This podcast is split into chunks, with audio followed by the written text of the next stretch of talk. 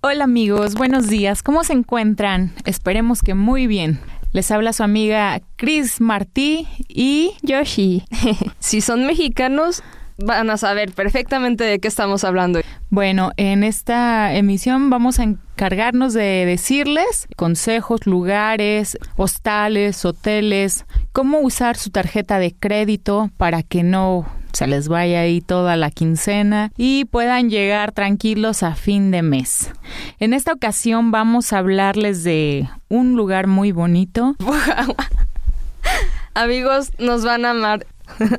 Bueno, vamos a hablar de Tlalpujahua. Es un pueblito mágico y sabemos de invierno hace muchísimo frío. Sabemos, amigos, que muchos de ustedes lo aman, muchos de ustedes lo odian. Sin embargo, de lo que hay que hablar y lo más interesante que hay ahí vienen siendo este las esferas navideñas. Ellos tienen todo un programa para que en estas temporadas empezara a fabricar esferas y la verdad se ven muy, muy, muy bonitas. O sea, yo tengo una en casa. Bueno, ¿cómo, cómo es esto de que podemos ir a adquirir esferas Yoshi? ¿Qué hay en Tlalpujagua o...? Sí. ¿Por qué? Cuéntanos, ¿qué pasa ahí? Bueno, pues prácticamente Tlalpujagua se dedica a la producción de esferas navideñas y pues son esferas artesanales mm, y la verdad es un ambiente muy padre, o sea, está lleno de color y las puedes encontrar en, en cualquier partecita. Ok, tengo entendido entonces que Tlalpujagua es un pueblo mágico que se encuentra en el oriente del estado de Michoacán. Tienen que visitarlo. También tenemos mucha historia cultural en este lugar. Fue un pueblo insurgente. Está el museo también de Ignacio López Rayón. Tiene su historia minera, ya que en aquellos tiempos eh, era un productor muy importante a nivel nacional. Tenemos, como bien dice Yoshi, la fábrica de esferas Incluso hay una casa, ¿no? Ahí es la casa de Santa Claus o sí. ahí es, esa es la fábrica. Entonces, amigos, podemos ir con una reserva para ir por las esferas, adornar nuestro árbol. Este ya lo comentó Yoshi. Podemos adquirir de distintos tamaños. Hasta esferas del tamaño de un melón. Pero creo que se, se han de ver muy bonitas. Habrá que, visitar este. Hacen también en este lugar un evento muy importante, el Festival de Cine Mórbido. Este festival se lleva a cabo a finales de octubre. En, este evento también tenemos la presencia de artistas importantes ah, y como bien lo dice su nombre, es un festival de cine mórbido, son películas de terror. Este festival se lleva a cabo en ese lugar porque Tlalpujagua ha tenido trayectoria en, en cuanto a ser locación de películas de terror. Considerar que en ese tiempo pues el cine mexicano no estaba en su mejor momento, entonces este Además estamos hablando de que la perspectiva de miedo se la vive cambiando. O sea, antes era lo feo, Ah, después llegó a ser lo desconocido y actualmente lo que nos causa miedo también llega a ser lo más emocional. En aquel entonces lo que daba miedo era lo feo, algo que te pudiera hacer daño. Antes, bueno, como ahorita tenemos un montón de efectos especiales y cosas así, pues no, no encontramos tan feo lo que se veía antes. en aquel entonces ver algo así que no se había visto, sí, sí te dejaba con miedo por las noches. Exactamente, además, bueno, Tlalpujagua, además de que se lleva a cabo esta celebración de cine mórbido, tienen en esos momentos un recorrido por las calles de este lugar, este, en el que van contando leyendas propias del lugar. Eso es algo muy tradicional para este que tienen en ese lugar. Los habitantes de esta comunidad se disfrazan a veces de algo, ¿no? Alusivo al Día de Muertos. Y bueno, es muy interesante porque esta esto, estos recorridos los van haciendo por la noche. Entonces ves a toda la gente eh, muy efusiva, muy contenta ahí de ir escuchando. Hay algunas leyendas muy interesantes, déjame decirte, Yoshi. ¿Ah, sí? Ahí, pues como e, fue un pueblo insurgente, eh, obviamente, pues había guerras, ¿no? Había matazones, llegaban los ejércitos, murió mucha gente en, en esos momentos. sé que en cierto callejón, en alguna calle eh, muy cercana al centro, aparece un, un soldado en, en un callejón y, y bueno, a veces quien dice que lo ha visto o alma que anda penando por ahí. este, pero es bonito, es interesante escuchar eh, las tradiciones. Y bueno, en cuanto al, a la gastronomía de este lugar, ¿qué nos puedes comentar, Yoshi? ¿Qué podemos decirle a nuestros amigos que nos escuchan que pueden llegar a, conocer? Como, pues, eh, tenemos conservas. Conserva. Bueno, amigos, para quienes no sepan qué es la conserva, son frutas cristalizadas eh, en miel. Sí, o sea, básicamente metes la fruta en como en una especie de tarrito que tiene miel, lo tapas y lo dejas ahí. No se va a echar a perder, no te va a hacer daño, o bueno, no se los puedo asegurar al 100% y sin embargo les vas a ver así como que muy muy dulcecito, muy rico. así es, bueno, este es un procedimiento también tradicional, es algo muy muy del lugar. Hay familias que que dependen económicamente de esta práctica y bueno, además de que es un proceso muy artesanal, nada es no tiene ahí no tiene nada que ver la industria, todo es casero y les recomendamos es, ir a probar también las conservas en Tlalpujagua, pueden probar el, el higo que es riquísimo. Oh. los higos caramelizados, el chilacayote, eh, tejocote, muchas frutas de temporada también que se pueden encontrar en este en este lugar hay duraznos, bueno, hay una gran variedad de frutas que podemos tener a nuestro alcance y además con en cuanto a lo económico, pues es muy accesible. Este, entonces, bueno amigos, hay que aprovechar. Les sugerimos que cuando ustedes tengan oportunidad de visitar este lugar, también vayan al, al, Cerro Papagayo. Ahí también tiene, tiene sus historias este lugar, muy interesantes, muy bonitas, pero sobre todo les aconsejamos que lleven una buena chamarra, un buen... Y es como parte del ambiente de este lugar. Si tienen pensado ir a Tlalpu, llévense una buena chamarra. Sí, o sea, es oportunidad perfecta para sacar el outfit, de invierno. El outfit que siempre está rinconado eh, todo el año. Es hora de, de sacarlo, sacudirle el polvo, la humedad. Y si no quieren gastar tanto en comida, no se preocupen, o sea, no es muy caro, pero en caso de que ya sea extrema la cosa, pueden llevarse desde casita unas tortitas de frijol con quesito. Bueno, ahora vamos a cambiar de... Ah, ¿no? y bueno, si no sin nos vamos de este bloque, no sin antes decir que el lugar más conocido es la mina Cinco Estrellas, que no se pueden ir sin conocerla. Como ya les había comentado en un principio, este eh, pueblo fue este en su momento un pueblo muy productivo, un lugar que generaba mucha riqueza al país. Bueno, ahora es un actualmente es un museo y lo pueden visitar con su familia, con sus amigos, además de que es un ambiente muy armónico, muy tranquilo en el que también convives con la naturaleza. Está muy padre porque de verdad entras a conocer la historia desde los tiempos que de, en los inicios de, de la mina, ¿no? Es muy interesante ver la herramienta que, que utilizaban en este lugar. Obviamente entras con una protección a la mina, eh, no puedes entrar sin, sin un casco que te proporcionan en este lugar eh, por seguridad, y bueno, es muy, muy padre ir en, entre este ambiente, ¿no? De adentrarte en, la mina, en la profundidad de la mina. Y bueno, igual para aquellas personas que sufren esfrenia, no estoy loca. Sí, o sea, no, no, no Perdón, lo que nosotros, lo que yo quise decir fue claustrofobia digamos que puede ser un momento para, para ir superando este, este trauma o fobia. Eh, A ver, amigos con personas o amistades que tienen claustrofobia. Si los van a llevar a Tlaulpujagua y los van a llevar a estas minas. Por favor, no le suelten la mano, no se rían de si se empiezan a hiperventilar. Eh, no, nada de eso, o sea, van a disfrutar la experiencia, pero quédense cerca, háganle sentir que están seguros con ustedes. la neta. bueno, además eh, de que en este lugar pueden conocer desde las condiciones tan precarias que en las que vivían o trabajaban los mineros, cómo era su sistema de pago, eh, que era tienda de raya.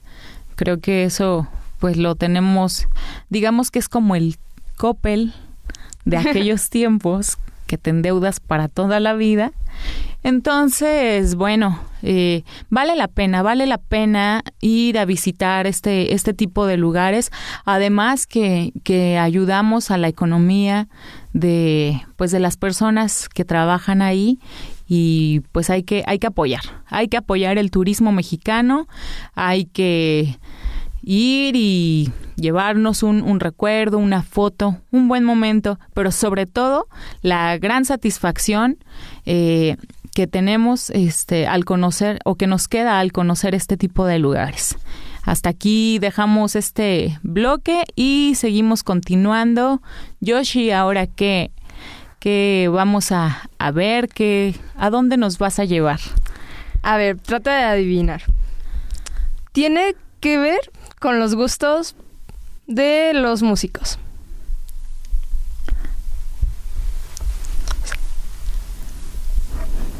¿No? No, no, no, no, no, no, no, no puedo, no me imagino. Gustos de los músicos, Las Vegas. o no vamos a lejos. no. Además es considerada la capital de la guitarra. Ah, ¿dónde nos encontramos? En Paracho. ¡Uh! ok, otro pueblo mágico de nuestro bellísimo estado de Michoacán.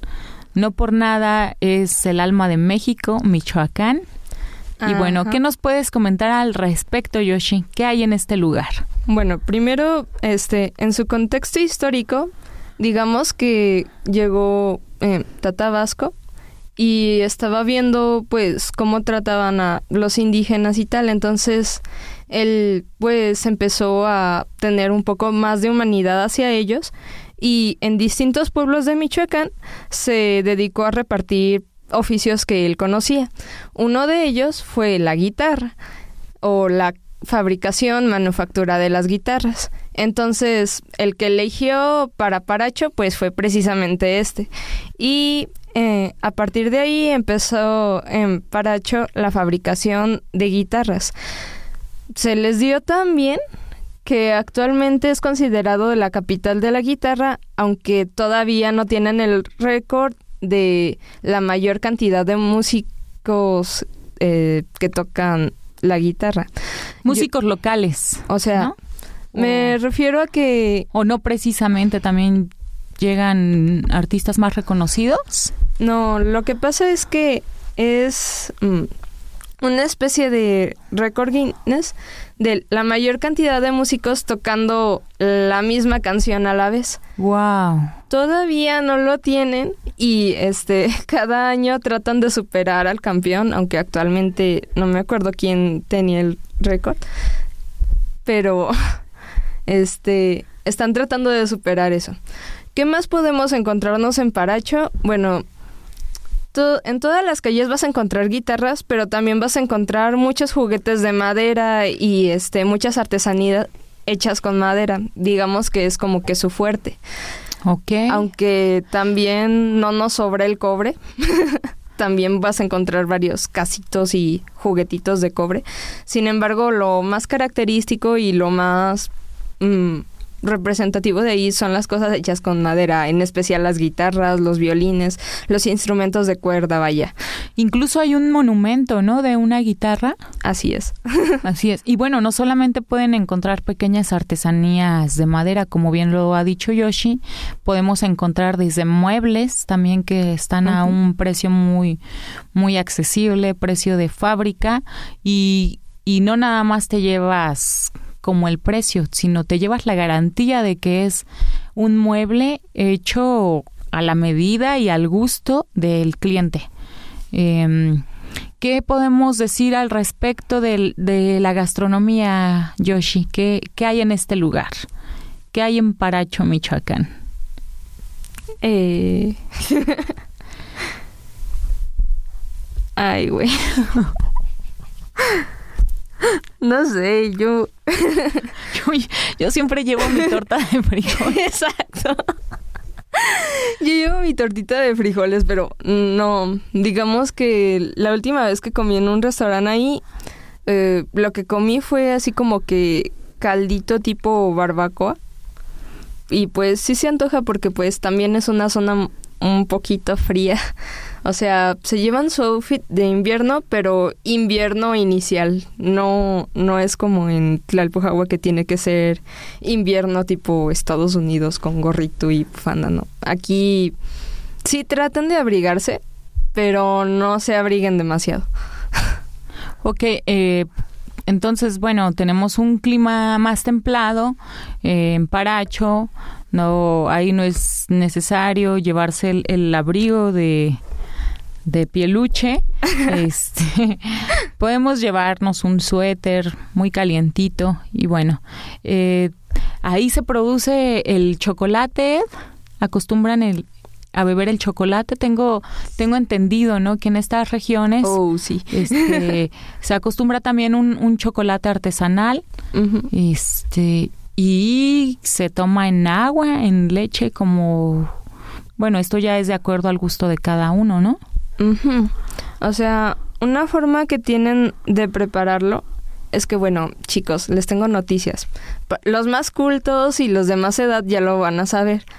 Y los demás, los centennials, este, tengo que decirles que el chocolate o el cacao fue hecho en México. o sea, nació en México, las plantas de cacao son de México. Se lo llevaron a Europa y utilizaron este dulces para, o sea, utilizaron azúcar para endulzarlo y hacer este ya lo que viene siendo el chocolate. Sin embargo, acá en, en Paracho, este lo que conocemos como chocolate de abuelita, chocolate Moctezuma y esas cosas, ellos también hacen sus tabletas, pero las hacen de manera más artesanal, o sea, ni marca tienen. y la verdad me ha tocado probarlo. Está muy bueno. es este tiene un saborcito diferente, pero es es un poco menos dulce pero siempre se le puede agregar azúcar al gusto. Y eh, la forma de prepararlo es primero se disuelve en agua, eh, en agua caliente hirviendo, y ya después este le vas poniendo leche poco a poquito y ya. Aunque bueno, cada quien lo prepara como quiere. Yo solamente estoy dando una de las muchas recetas. Bueno, es muy interesante, Yoshi, en la forma que podemos disfrutar de todos estos productos. Y ahora nos vamos a ir a, de extremo a extremo. En Bananas Break siempre nos gusta tener un cambio radical de los ambientes. Eh, por ahora nos vamos hasta Quintana Roo a la selva, disfrutar un poquito de otro, eh, de otro ambiente, de otro lugar, un lugar selvático. Eh, tenemos la fortuna de que en México tenemos eh, muchísimo variedad de, climas, eh, de flora, de fauna. Es, híjole, increíble, es muy noble nuestro, nuestra tierra. Que México tiene así como que una gran cantidad de ecosistemas. Tenemos desde el desierto, la selva húmeda, tenemos bosque, tenemos Uy, un montón. este, y pues nos estamos yendo a la selva. Así es. Exactamente, nos vamos a Chetumal. ¿Cuánto es de aquí a en avión? Obviamente, si tú quieres eh, hacer un viaje rápido en cuanto a la ida y al regreso, eh, la, en el avión es la mejor opción Mm, son dos horas de, de, vuelo, dos horas y media aproximadamente, porque a veces se retrasa. Bueno, esto de los retrasos te toma, te toma a veces eh, desprevenido, pero ya estamos acostumbrados, ¿no? Quienes ah, hacemos viajes. Eh, sabemos que puede ser impredecible un acontecimiento como este, de que te retrasen el vuelo, entonces pues no habrá más que esperar. Obviamente tienes que ir con, con tiempo para que no te vaya a afectar en tu vida o tu regreso si tienes un evento en el que tienes que estar exacto a una hora, pues te sugerimos mejor llegar desde un día antes. Eh, pero bueno, aquí en este, en este lugar te vas a maravillar de, de mm, todo lo que puedes encontrar, ver, disfrutar en cuanto a su a su comida, a su a su riqueza cultural, porque además ¿Qué nos puedes decir, Yoshi, de que es un lugar en, el, en donde hay cimientos mayas? Eh, ¿Qué nos puedes decir acerca de esta cultura que obviamente hay todavía eh, vestigios? Uh, los mayas. pues estamos viendo que fue, eh, bueno, fue una de las culturas más, este, más grandes en cuanto a territorio, o sea, los mayas no solamente estuvieron en México, este, sino que también se fueron hacia mm, lo que viene siendo Centroamérica. El caso es que ellos, este... Ay, Dios. Se me fue la avión. bueno, en este, en este lugar les vamos a, a sugerir, obviamente entre... en el que mm, ni siquiera hay tantas habitaciones, eh, las cabañas, que bueno, son, son las habitaciones, eh, están un poco separadas una de otra, este el ambiente es muy húmedo, obviamente, porque estamos, estamos en medio de la selva y literalmente estás en medio de la selva. Incluso no puedes llevar de del comedor hacia, hacia tu habitación, hacia, la, hacia tu cabaña, no puedes llevar alimento porque es es peligroso, este, puedes atraer a algún animal que viva ahí este, a tu a tu habitación no y, preferimos limitarnos a este tipo de pues de accidentes inesperados. Eh, bueno este hotel lo padre que tiene este hotel o este paquete es que cuando llegas van por ti al aeropuerto eh, te llevan es como es aproximadamente una hora del aeropuerto al hotel Coluche eh, en, en, este lugar ya tienen las actividades preparadas, entonces te traen, te traen a vuelta de, te, te traen rápido, te traen hecho la raya.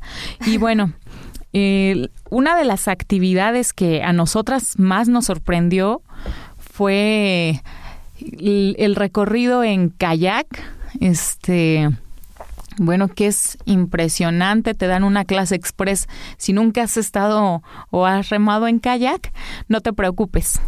Eh, aquí te dan una clase express y no es tanta ciencia. Entonces, es más bien como una especie de coordinación. Em, te recomendamos eh, que lleves bloqueador, mucho bloqueador, eh, repelente para moscos, una mochila de, de agua si prefieres llevar tu cámara o, o, artículos como estos, este puedes llevar una mochila en la que no, no pueda traspasar la humedad, unos zapatos para agua. Sí, yo siento que esto es lo que hace mágico porque estás en la selva, estás en contacto con la naturaleza y estás viviendo este lo que no creíste que pudieras vivir en el pleno siglo XXI. O sea, estamos hablando de que, bueno, por ahí también pasaron los mayas y, perdónenme amigos, hace rato se me fue el avión, pero ya, ya regresé. o sea, no lo había alcanzado, pero estamos hablando de los principales astrónomos de México, estamos hablando de los principales matemáticos de México. Un imperio que se dedicaba incluso a lo que viene siendo la herbolaria, mm, la gastronomía, incluso ellos ya tenían cirugías de cerebro y ya tenían también dentistas, aunque pues los utilizaban de manera diferente como nosotros. Ellos se ponían piedritas en, incrustadas en los dientes. O sea, estos amigos créanme que eran muy, muy, muy inteligentes y la verdad hay que sentirse honrados de ser mexicanos y de haber tenido este esta gente del pasado que fueran tan impresionantes. O sea, uno no se imagina hasta que no lo estudia o hasta que no se lo dicen o hasta que no se los cuente el guía turístico. O mejor aún, hasta que no vas a estos lugares y te parece que ni siquiera estés en el presente, ¿no? Como bien lo dijo Yoshi, eh, una de las peculiaridades de este de este lugar en el en este hotel es que puedes hacer un recorrido en bicicletas que ahí te proporcionan eh, fue muy padre ver, íbamos en nuestra bici, hay una bajada, Edna no metió los frenos y bueno, ya se imaginarán lo que pasó. Yo no confío en los frenos, ¿ok? Edna no se dio cuenta de que, bueno, esa bicicleta tenía una falla, pero, pero bueno, ahora es una experiencia para reírnos. En ese momento pues no, no fue tanto así. Sí estuvo un poco aparatosa la caída, pero nada de lo que no se pueda levantar y seguir pedaleando. Si van a viajar y van a ir a la selva, por favor, lleven su botiquín. Ah, exactamente. Les, recomendamos llevar un, un, pequeño botiquín, este, ya saben, una pastilla, por eso de, como es un clima al que no estamos acostumbrados, esto de la humedad, este, lleva mucha agua. Cuando vayas, llévate una botella grande de agua, porque como son dos kilos, ah, bueno, es que no, no terminé de comentarles, eh, del hotel a en el recorrido en bici el objetivo es que vayas a una zona arqueológica que está a dos kilómetros. Es muy interesante que, que en esta zona no le hagan no le hagan tanta tanta promoción.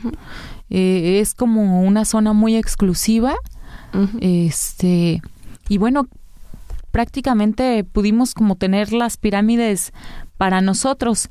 Entonces, eh, bueno, amigos, ah. es un es un lugar majestuoso. puedes puedes ver, ¿no? Imaginarte lo que hacían eh, quienes vivieron en, en ese lugar, las costumbres, ¿no? Su forma de vida, eh, aunque podemos ir a los relatos, a la historia, hasta que estás ahí se percibe de, de distinta manera y bueno.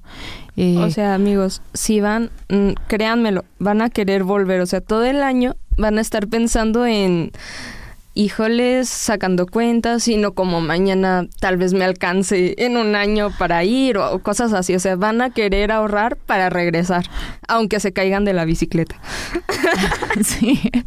Bueno, Yoshi, y hay que, hay que tomar en cuenta que ahora la ventaja es que las agencias de viaje te pueden proporcionar pagos a crédito, ¿verdad? Sí. Entonces no es tampoco de que tengas que pagar 10 mil pesos de ya, sino que esto pues lo vas pagando a mensualidades, a veces sin intereses, y es aquí en el que se tienen que aprovechar estas, estas ofertas, ¿verdad? Porque claro que también hay, hay promociones que te ofrecen las, las agencias de viajes, este, y bueno, qué mejor que, que, estar al pendiente de ahí cuando hay un, cuando puede valer la pena. Hay que considerar el, la, temporada. La época, la temporada, este, eh, si van, procuren no ir cuando sea temporada vacacional, va a estar full lleno, pero siempre busquen así como que una temporada buena.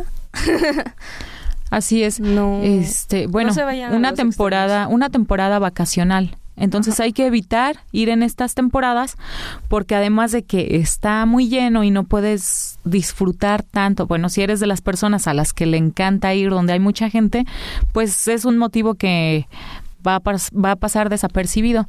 Entonces, mm, si eres de las personas como nosotras que nos gusta tener como los lugares más solos, eh, más VIP, te sugerimos que vayas en una temporada que no sea vacacional, además de que mm, los, los pagos van a ser mucho más bajos.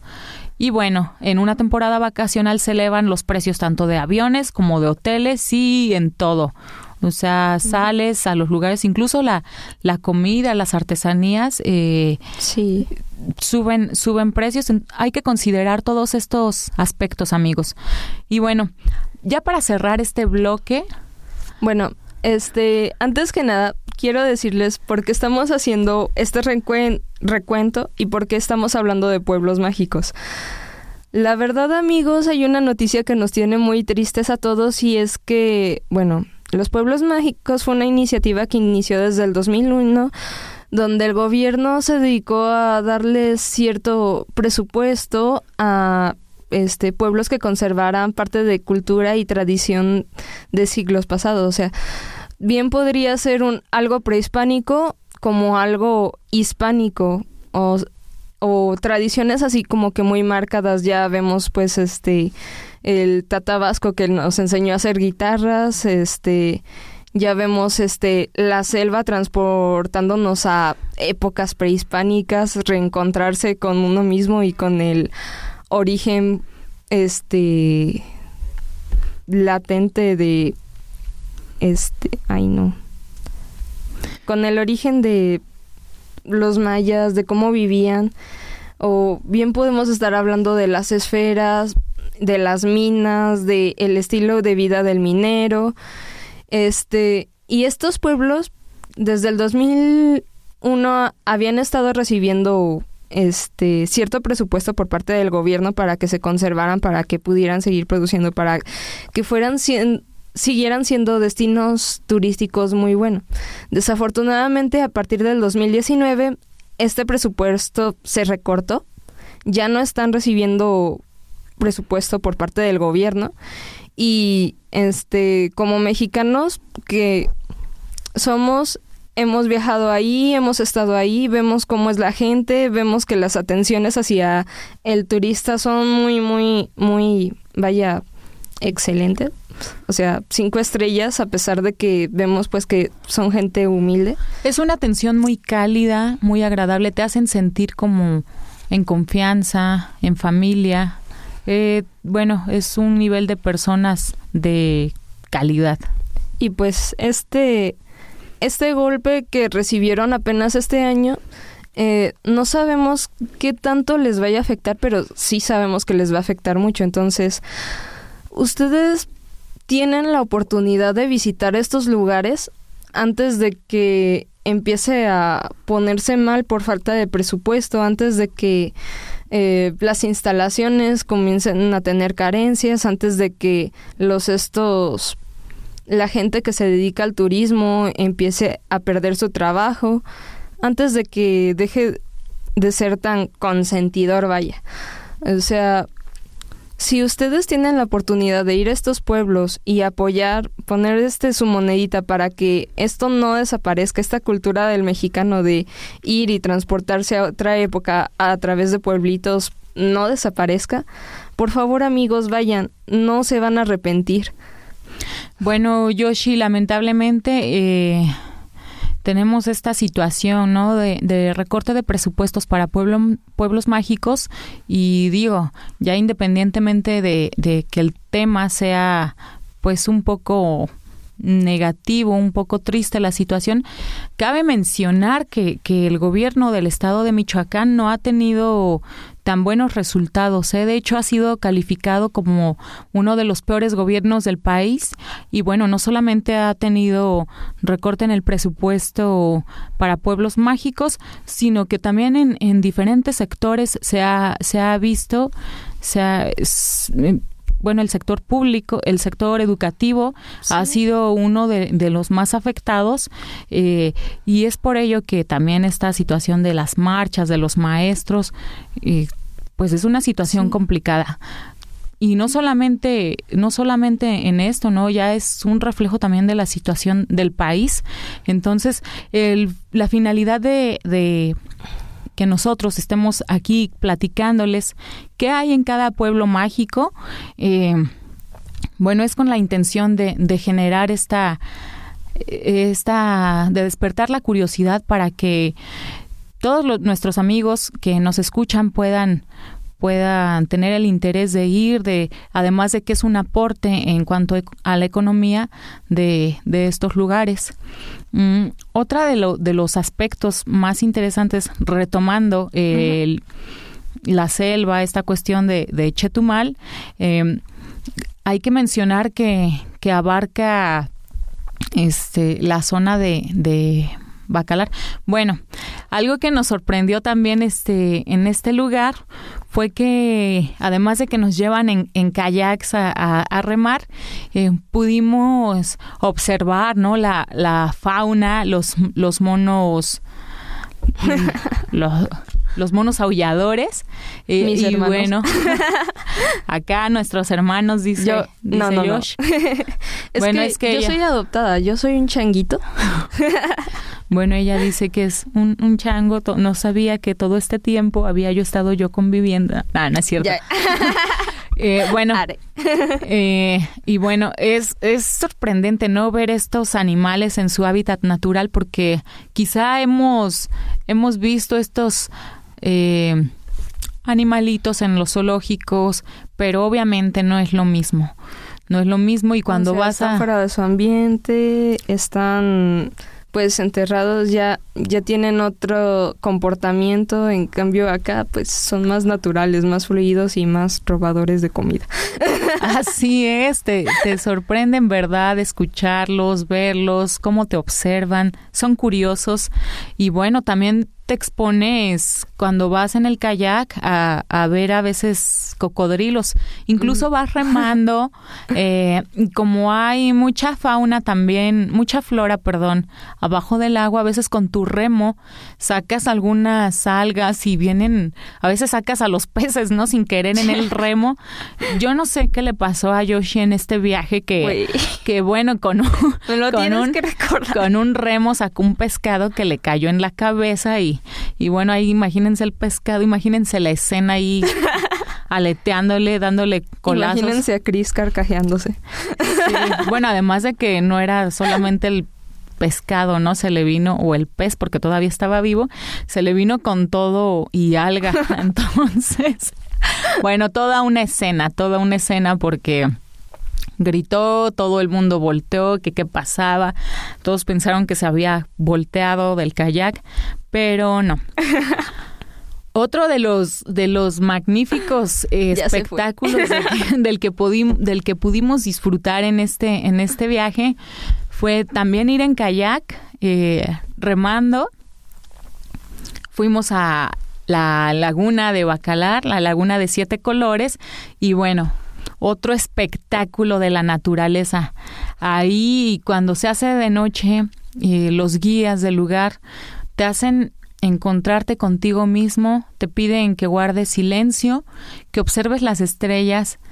Híjole, es asombroso cómo, cómo puedes disfrutar de todo ese silencio, silencio en cuanto a que no hay ruido de ciudad, pero escuchas la, todo, el ecosistema, ¿no? Todos los animales que viven ahí, desde eh, grillitos, ranas, bueno, los monos aulladores. Es majestuoso de verdad este, este espectáculo y, y el hecho de que puedas imaginarte eh, que como estos ancestros se guiaban por las estrellas, híjole, además se aprecia el cielo de una manera sorprendente.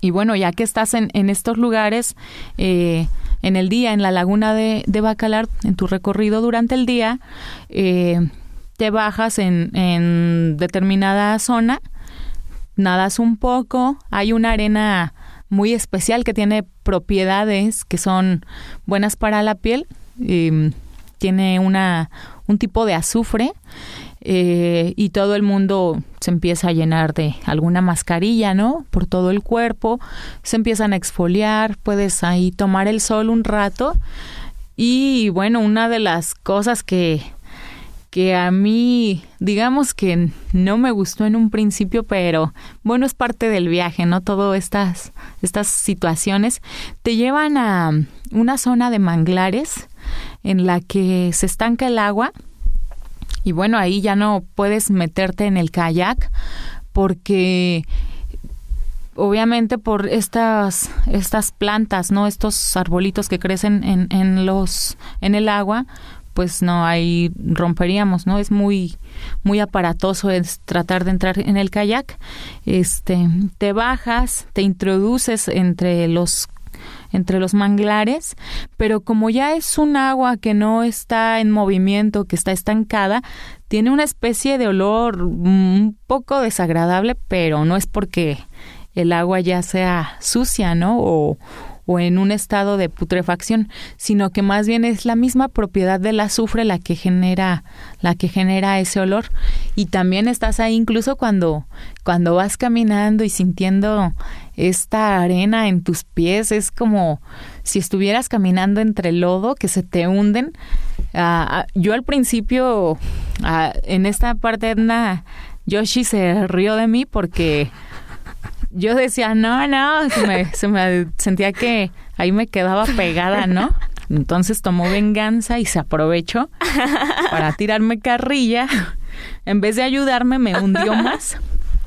Pero bueno, estas cosas son parte del viaje. Igual ahí te quedas un momento para, para meditar, para reflexionar, eh, para agradecer, ¿no? Que tienes la oportunidad de, de, vivir estos, estos momentos y qué mejor que puedas vivirlos con personas tan agradables. En este caso a mí me tocó, pues, vivirlo con, con una gran amiga, que puedo decirles?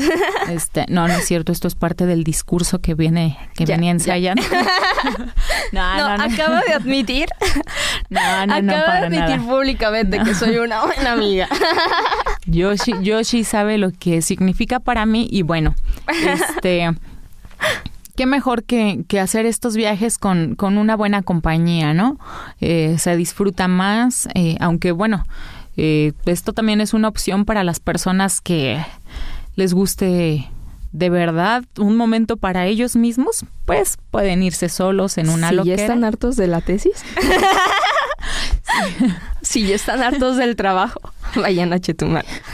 si estás harto de la familia, de los amigos como Yoshi, ve a Chetumal. y, y vámonos de viaje de norte a sur y de este a oeste con Bananas Break. Aquí los esperamos en nuestra próxima emisión, amigos. No se pierdan este programa en los que vamos a ver lugares, curiosidades, eh, gastronomía y mucho más, mucho, mucho más. ¿Qué nos espera para el próximo programa? Bueno, eh, el próximo programa nos vamos a ir a un lugar más, este, en cuanto a lo geográficamente va a ser también otro otro destino muy radical. Bueno, no tan radical porque también eh, nos metemos en el tema de playa, pero iremos hasta Los Cabos. ¿Qué te parece, Yoshi? Oh, perfecto. Ahí perfecto. voy a ventilar tus otras desgracias, entonces este, los esperamos, amigos. Esperamos que tengan un buen fin de semana. Hoy es viernes. Disfrútenlo. Nos vemos. Cuídense. Bye, bye. Adiós. Bananas Break. Ya, ya, ya cortamos. Ya cortamos. ya le cortamos ahí. Ay. ¿Cuánto nos tardamos? Lo vi. ¿Es aquí, verdad? Uno. Mm. Era un... más. Este, 50 minutos. ¿Segura? Creo. Sí. El día de hoy hablaremos sobre el rol de la miel en los procesos de reparación de heridas. De acuerdo con la doctora Carolina Schenke Figueroa, investigadora de la Universidad de la Frontera en Chile y maestra en ciencias morfológicas, La miel es definida como una sustancia dulce no fermentada producida por las abejas, que recogen y procesan el néctar de las flores o de las secreciones de ciertas especies de plantas. Las abejas transforman y combinan esta sustancia con otras específicas propias que finalmente almacenan y maduran en panales. Los beneficios de la miel se conocen hace miles de años y ha sido utilizada en la antigüedad por su valor nutritivo y medicinal. Las primeras evidencias del consumo de la miel aparecen en pinturas rupestres del Mesolítico, unos 6.000 años antes de Cristo, y su uso como medicamento unos 2.500 años antes de Cristo, por los sumerios en Mesopotamia. En los papiros de Everts y Smith, que datan de 1.500 años antes de Cristo, ya se aconsejaba tratar con miel